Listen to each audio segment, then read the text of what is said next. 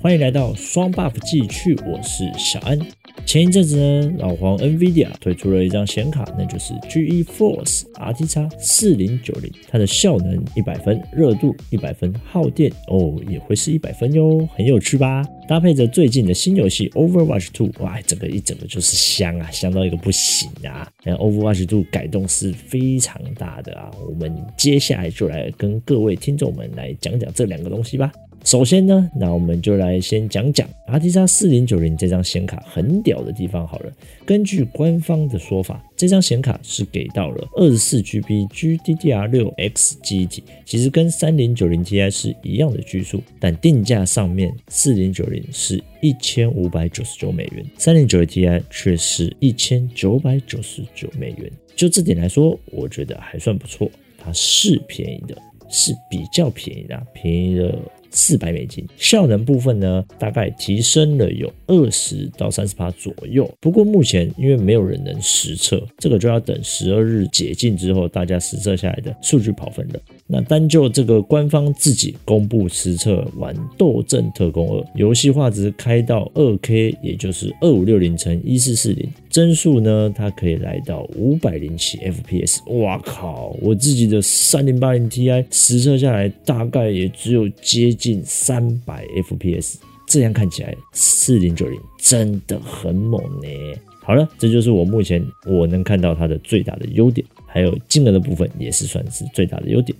缺点的部分呢，功率一样是没有降，跟三零九零 Ti 是一样的，但比三零九零多出了一百瓦，整整一百瓦哦。功耗基本预设是四百五十瓦，全开最高可以冲到六百六十瓦，哇，都快跟你家的微波炉差不多喽。基本你的电脑整台组个 i7 十二代，三十二 G 记忆体，DDR 五，那基板你也用到十以上哦，它才会比较稳定。可能你挂个一般的风冷啊或者什么的，官方建议你的电工是建议是要用到一千瓦哦。哦，真的是要用到一千瓦哦！现在的电工一千瓦真的是变成了基本配备了，哇，太可怕了。那如果现在要组个顶规 i9 十二代六十四 G 以上的 DDR 五，然后日系的基板啊、阿里布达的 RGB 机壳啊、水冷啊，什么都塞得满满的，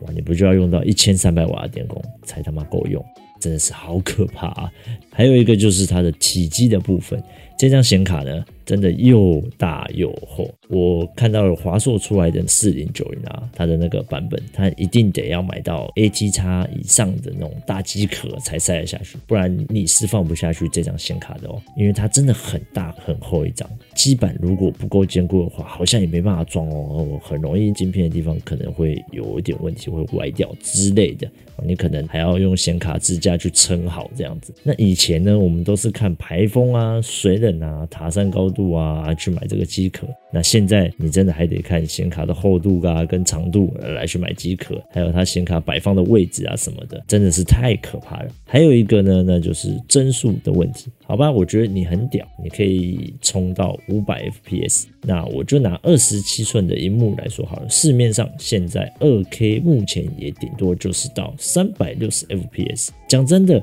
三零九零就跑得到这个三百六十了。好像你也不太需要用到四零九零，那当然有些人说哦，就是一个爽度问题嘛，反正后续荧幕很有可能就出到二 K 五百 FPS 啊，四 K 三百六啊，或者是八 K 一四四啊之类的。但我想，如果到那个时候荧幕也这么高档的泛滥了，那显卡呢，应该也出到六零以后了吧？那个五零六零以后都有可能，反正不会是这一年的事啊，我是这么认为啊。讲了这么多呢，有钱屌就大哦！你直上四零九零，配上即将出的 i 九十三代，爽度绝对是一百分，看起来就是高端大气上档次啊！但是我个人呢，还是建议你买个三零九零就好了。要跑现在的大作游戏，《斗争特工二》啊，《Apex》啦，《二零七七》《电驭叛客》之类的这种三 A 大作。真的很够了啦，真的啦，相信我啦，各位。而且基于之前大家有囤卡，然后跟挖矿潮啊，我相信现在手里很多人还在相信说，哦，这显卡可能会增值增值啊，要放着，我不想把它放出来。那一定可能之后这一年可能就会有很多的三零九零被放出来，绝对会有一个甜甜的价格可以捡的。当然，这是不介意二手品的啊。那机新品的话呢，也可以等等看，呃，搞不好就真的被你等到一张。再来呢，我就要说另外一个东西，《斗阵特工二》回归了啊！之前有一代，后来就 GG 了，因为一代实在后面实在是没什么人玩。那接下来就出了《斗阵特工二》，那我就来跟各位分享一下这个游戏啦。我自己认为它是非常的好玩，我自己是觉得它真的有回到六年前刚开始的那种热潮。最近应该大家看 YouTube 吧，很多实况主啊，哇，都是在实况这个游戏，不得了！你随便看一个台啊，都是在玩这个游戏。那这个游戏的游戏性质呢，它是动作射击竞技游戏，它不是那种大逃杀的性质，它采用的胜负大致上是分成站点类型、推车类型，当然还有就是死斗厮杀的竞技类型，大致上分为这三种。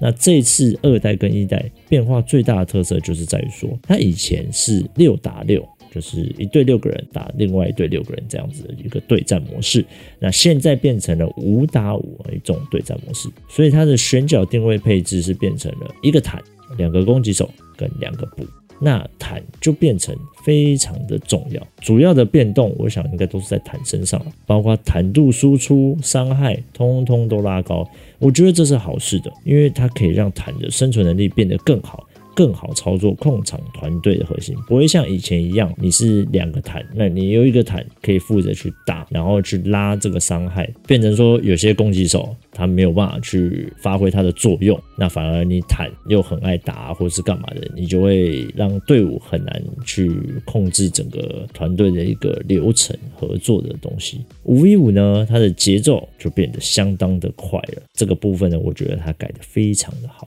角色呢也多了起来，可以让第一次要玩这个玩新鲜的玩家们更多元化的一个选择。老玩家也会看到各种不同的角色，例如最近很夯的物质哦，香就是香。基本上我也是为了它才回来玩的。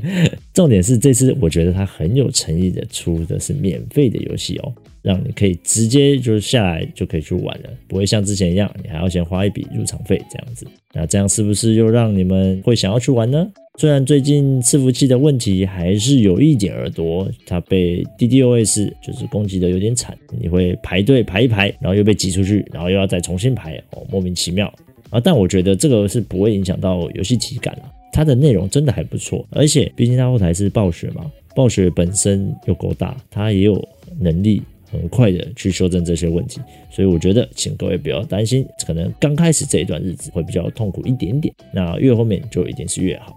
今天节目就到这边吧，喜欢的话就到我们 Apple Podcast 留言或给我们五星好评。如果还有想知道哪些三 C 希望我来点评看看的，就来 IG 私信我吧。我是小安，我们下次见，拜拜。